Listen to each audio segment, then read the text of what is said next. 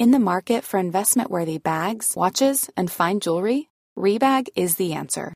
Rebag is a luxury resale platform where each piece is carefully inspected by experts to ensure quality and authenticity. Use Rebag to buy and sell finds from the world's top brands, including Louis Vuitton, Chanel, and Cartier. Head to Rebag.com to get 5% off your first purchase with code REBAGNEW. Shop today at Rebag.com. That's R E B A G.com. And use promo code REBAGNEW for 5% off your first purchase. Hey, I'm Ryan Reynolds. At Mint Mobile, we like to do the opposite of what Big Wireless does. They charge you a lot, we charge you a little. So naturally, when they announced they'd be raising their prices due to inflation, we decided to deflate our prices due to not hating you. That's right. We're cutting the price of Mint Unlimited from $30 a month to just $15 a month. Give it a try at mintmobile.com slash switch. $45 upfront for three months plus taxes and fees. Promo for new customers for limited time. Unlimited more than 40 gigabytes per month. Slows. Full terms at mintmobile.com.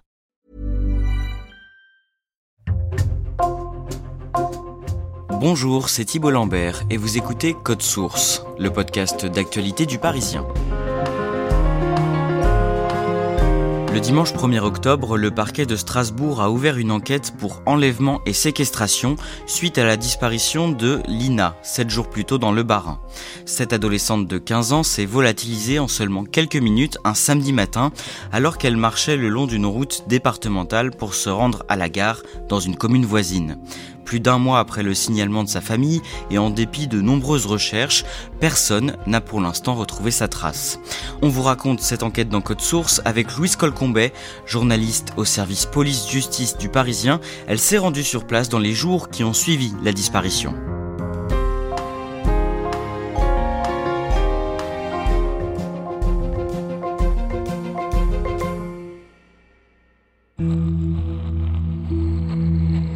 Louise Colcombet, le jeudi 28 septembre, vous rencontrez Fanny, la mère de Lina, chez elle à Champenay, un hameau situé dans la commune de Plaine, dans le Bas-Rhin. À ce moment-là, ça fait cinq jours que Fanny est sans nouvelles de sa fille. Elle vous reçoit avec de nombreux journalistes. C'est une femme évidemment éprouvée. Elle a des mots très forts hein, quand elle parle de l'angoisse. Elle parle d'une peur permanente, d'une douleur qui vous écrase. Et en même temps, c'est quelqu'un de très fort, très combatif. Je me bats, je lâcherai rien. C'est très compliqué. Pas bien, ça c'est une certitude. J'essaye de, de, de, garder le cap parce que c'est comme ça que je vais pouvoir aider Lina. Parce qu'elle a besoin que moi je sois forte pour pouvoir l'aider elle. Elle a la rage, elle veut se battre, elle veut rester forte pour affronter la suite et pour Lina. Alors je l'ai dit, la mère de Lina vit dans l'un des hameaux qui composent la commune de Plaine, environ un millier d'habitants au total. Est-ce que vous pouvez nous décrire les environs? Alors c'est tout petit en fait, il faut vraiment comprendre, on est vraiment en pleine campagne, on est aux confins du Bas-Rhin et des Vosges, à une heure environ de Strasbourg.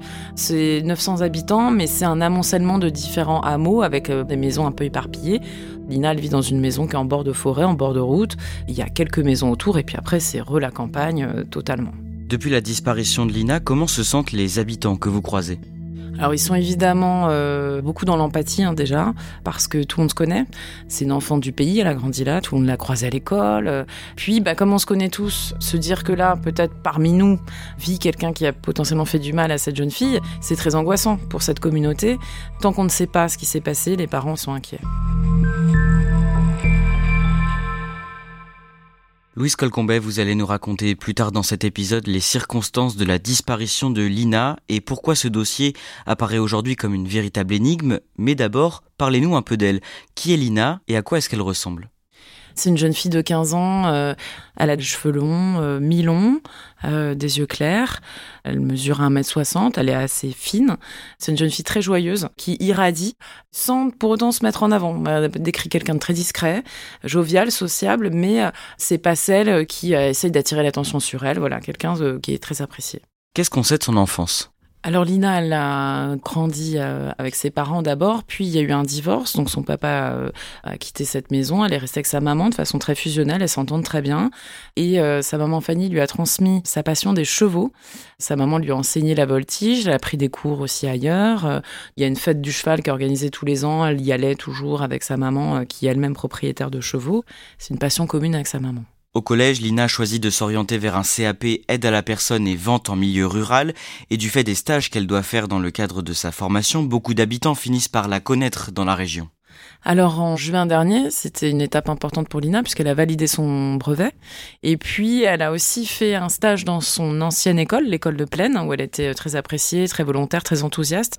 Du coup, elle avait euh, rencontré beaucoup d'adultes. Elle était connue dans le secteur euh, pour avoir été euh, enfant là et avoir grandi là, mais aussi là par le biais des stages qu'elle faisait. C'était un visage connu. Cette année, à l'été 2023, Lina fête ses 15 ans et elle débute une relation avec un garçon.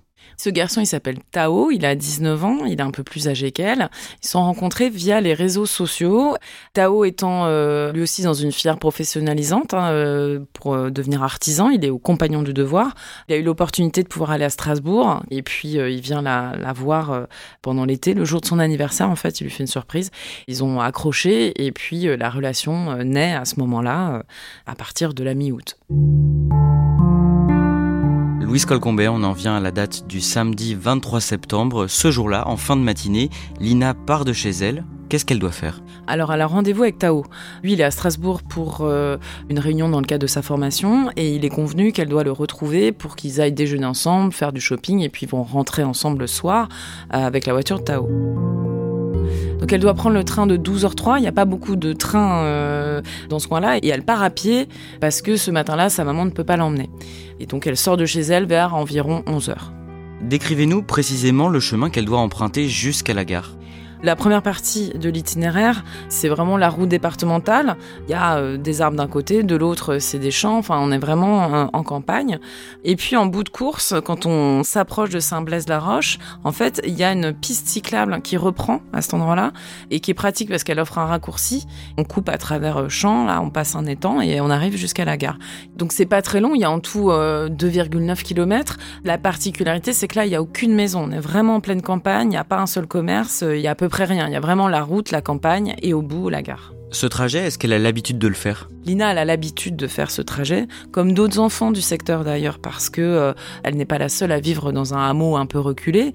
Et donc le point nodal pour tous ces habitants, s'ils n'ont pas de moyens de locomotion, notamment quand ils sont jeunes euh, et qu'ils n'ont pas le permis, c'est d'aller à pied jusqu'à la gare de Saint-Blaise-la-Roche, qui vraiment dessert euh, toutes les communes entre Strasbourg et, et Épinal. Sur le chemin, Lina envoie une vidéo d'elle sur Snapchat à son petit ami. Oui, Tao reçoit euh, une vidéo d'elle où elle est assez enthousiaste. En fait, elle est très contente de le retrouver. Elle se filme en fait en train de marcher. Elle lui dit qu'elle est contente de venir et elle lui montre sa tenue. Elle est en robe longue grise. Elle a des converses blanches montantes et une doudoune blanche. Le train qu'elle doit prendre en direction de Strasbourg quitte la gare de Saint-Blaise-la-Roche à midi 3. Il arrive à destination à midi 53 Qu'est-ce qu'il se passe ensuite? Tao l'attend sur le quai de la gare, il la voit pas descendre. Mais en réalité, il s'est même inquiété avant, parce qu'après avoir reçu cette vidéo à 11h20, il lui a laissé des messages, et il est très étonné parce qu'il n'y a rien, il n'y a pas de réponse. Lina, elle est comme tous les ados de son âge, hein, elle est tout le temps avec son téléphone dans la main, il y a comme une coupure de communication assez brutale. Donc ça l'inquiète, et il va aviser déjà la maman de Lina pour lui dire il y a un truc bizarre. Et puis il attend l'arrivée du train, le train entre en gare, Lina n'en descend pas, il fait, euh, d'après ses dires, hein, trois fois le tour de la gare. Il prévient la maman de Lina. Elle va refaire le trajet de sa fille pour essayer de comprendre euh, si elle est quelque part au bord, euh, ce qui a pu arriver. Et puis elle se rend vite compte voilà, qu'elle est introuvable. Et du coup, à 14h15, les gendarmes sont avisés de la disparition inquiétante de Lina.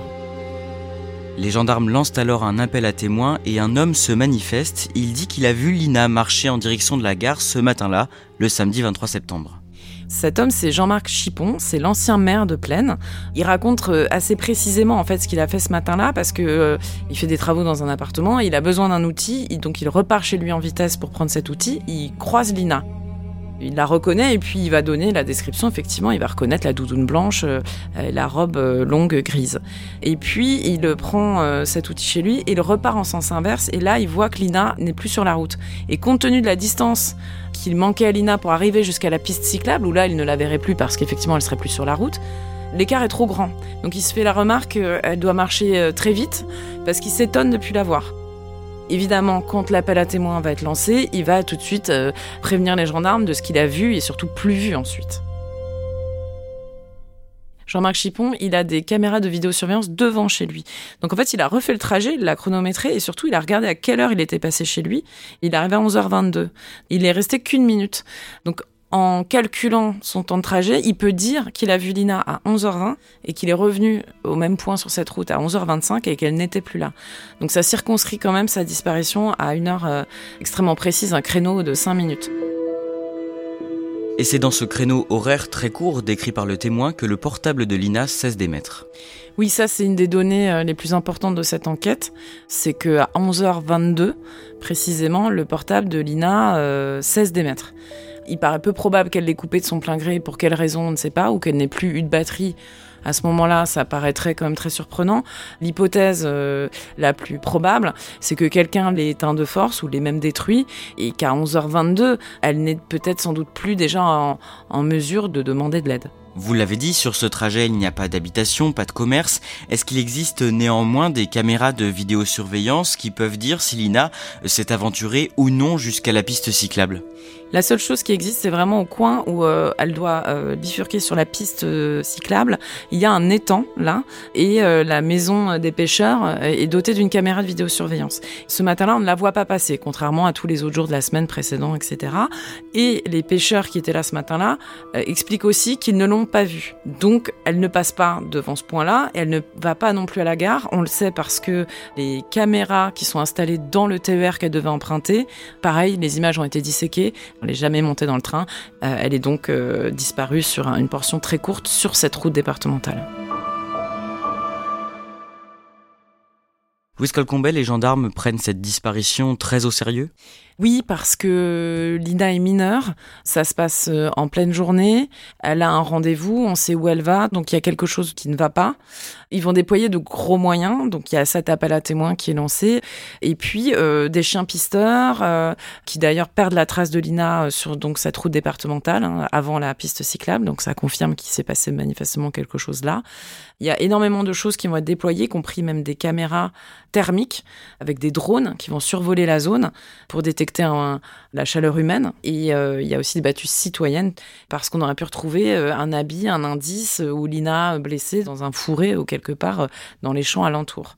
Ça n'a pas été le cas. Au fil des heures et des jours, est-ce que l'hypothèse d'une fugue paraît encore crédible? La question se pose aux enquêteurs, de toute façon, ils ouvrent toujours plusieurs pistes en parallèle. La question de sa vie euh, sentimentale notamment a été passée au crible à travers divers témoignages de ses amis pour comprendre si elle aurait pu vouloir plutôt partir avec quelqu'un. Évidemment, là, c'est pas le cas. Il y a aucun mouvement euh, bancaire sur son compte. Le téléphone n'a jamais été rebranché. Lina, en plus, n'est pas une adolescente euh, qui a déjà fugué. Elle n'a pas de problème avec ses parents, elle n'a pas de problème à l'école.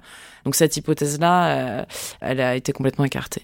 Et très vite sur les réseaux sociaux, de nombreuses rumeurs circulent. Elles mettent notamment en cause Tao, le petit ami de Lina. Est-ce qu'il fait figure de suspect? Alors un petit ami fait forcément euh, l'objet de toutes les attentions, c'est normal, c'est dans toutes les enquêtes. Et euh, très vite d'ailleurs, sa téléphonie notamment a été explorée pour essayer de comprendre où il se trouvait. La géolocalisation permet de, de dire qu'il ne borne pas avec Lina ce matin-là. Par ailleurs, Tao, c'est lui qui donne l'alerte. Il la donne assez vite puisqu'il prévient la maman avant midi du fait que Lina ne répond pas. Et puis, euh, il est à la gare, on le voit sur les images de vidéosurveillance de la gare. Le matin, il est aussi à cette réunion dans le scolaire euh, où il est vu par de nombreux témoins. En tout cas, pour l'instant, il n'y a rien qui étaye cette hypothèse. En parallèle, les enquêteurs procèdent à de nombreuses vérifications. Il existe des fichiers aujourd'hui, euh, notamment l'un qui s'appelle le FIJAIS, qui euh, recense tous les auteurs de délits et de crimes sexuels. On regarde évidemment qui habite où, qui faisait quoi à ce moment-là. On va vérifier, voire interroger des gens qui sont répertoriés. Louise Colcombet, le mardi 26 septembre, trois jours après la disparition de Lina, un septuagénaire livre un témoignage troublant aux enquêteurs. Qu'est-ce qu'il leur dit? Alors c'est un retraité qui s'appelle Robert, qui a 72 ans et qui vit euh, lui aussi à Champenay. Il explique euh, avoir vu Lina ce matin-là. Il est assez flou sur l'heure, mais il sait qu'il est en train de préparer le déjeuner, donc on est forcément avant 12h30, 13h. Il voit passer Lina en voiture, dit-il, côté passager, une voiture qui passe devant chez lui, avec un homme à bord dont il ne sait pas trop donner l'âge, entre 20 et 40 ans. Il parle d'une barbiche. Et cette voiture allait dans le sens inverse du chemin de la gare. Il n'est pas euh, catégorique du tout sur la, voiture, mais il parle d'une citadine de couleur bleu sombre. Ça colle avec d'autres éléments qu'ont les enquêteurs, notamment une vidéosurveillance, une image où il y aurait une Clio bleue euh, sombre qui passe et qui du coup aurait circulé sur la route qu'empruntait Lina, la RD 350 où elle se volatilise, dans le créneau horaire fatidique. Donc ce témoignage-là, va beaucoup interpeller les enquêteurs parce qu'ils vont se, du coup se concentrer sur ce type de voiture. Le lendemain, c'est une adolescente qui témoigne à son tour devant les gendarmes. Qu'est-ce qu'elle leur dit? Alors cette jeune fille, euh, je l'ai rencontrée avec son papa. Elle raconte qu'en fait, elle a été importunée par un homme qui l'aura importunée à deux reprises dans la semaine précédant la disparition de Lina. Le lundi vers 18h30, le lundi soir, une voiture grise serait passée et ce monsieur l'aurait klaxonné alors qu'elle ne le connaît pas. Et puis le jeudi matin, vers 6h30, quand elle descend de chez elle pour aller jusqu'à l'arrêt de bus, elle a l'impression que cette voiture arrive à sa hauteur et l'homme commence à sortir, à mettre un pied dehors. Elle s'est mise à courir et à appeler son père en panique. Et après, elle m'explique qu'il est resté euh, avec sa voiture stationnée à la regarder. Et le bus est arrivé assez vite, donc elle est montée dans le bus et puis euh, elle est partie. Qui crédibilise le témoignage de cette jeune fille, en tout cas, c'est qu'elle parle de faits antérieurs à la disparition de Lina. Deux jours plus tard, le vendredi 29 septembre, les gendarmes lancent une série de perquisitions dans le secteur ce sont des vérifications qui vont concerner des propriétaires, notamment de citadines bleu sombre et de Clio euh, bleu sombre. Dans un premier temps, 8 à 10 vont être vérifiés. La police scientifique va faire des prélèvements, euh, passer euh, le Blue Star, etc., qui permet de révéler d'éventuelles traces de sang. Ces vérifications ont lieu à partir du vendredi. Tout le week-end, il y en a encore eu ensuite. Et malheureusement, à ce jour, aucune n'a rien donné. Louise Colcombet, cela fait plus d'un mois que Lina a disparu et on n'a toujours pas de nouvelles. Il y a à notre connaissance peu d'éléments, peu d'indices dans ce dossier. Est-ce qu'on a quand même quelques certitudes aujourd'hui? La quasi-certitude, c'est que quelque chose se passe à 11h22 ou juste avant, puisque ce téléphone cesse d'émettre et ça, c'est quand même très inquiétant. On sait qu'elle finit pas à pied, elle n'arrive jamais à la gare, donc elle est nécessairement montée en voiture. Euh, la question, c'est de savoir si elle l'a fait de son plein gré ou si on l'a forcée, et surtout pour aller où? Cette enquête risque d'être encore longue? La procureure de Strasbourg a dit elle-même qu'il fallait s'attendre à des investigations de longue haleine. Pour les enquêteurs, là, il y a un énorme travail d'essayer de réunir aussi des images qui viennent de villages alentours où cette voiture aurait pu euh, aller ensuite. Et euh, également euh, la téléphonie, passait au tamis toutes les communications, voir si une personne se déplace au même endroit. mais vraiment, le mystère est entier, il n'y a pas beaucoup d'indices, donc là, ça va être une enquête difficile.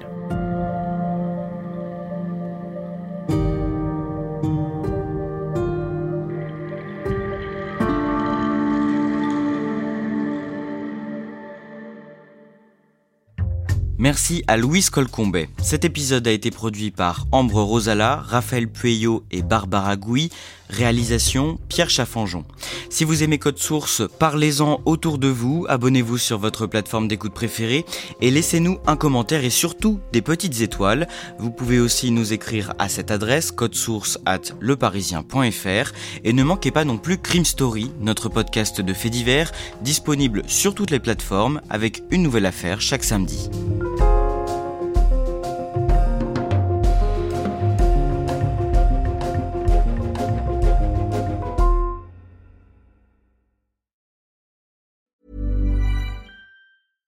Small details are big surfaces. Tight corners are odd shapes.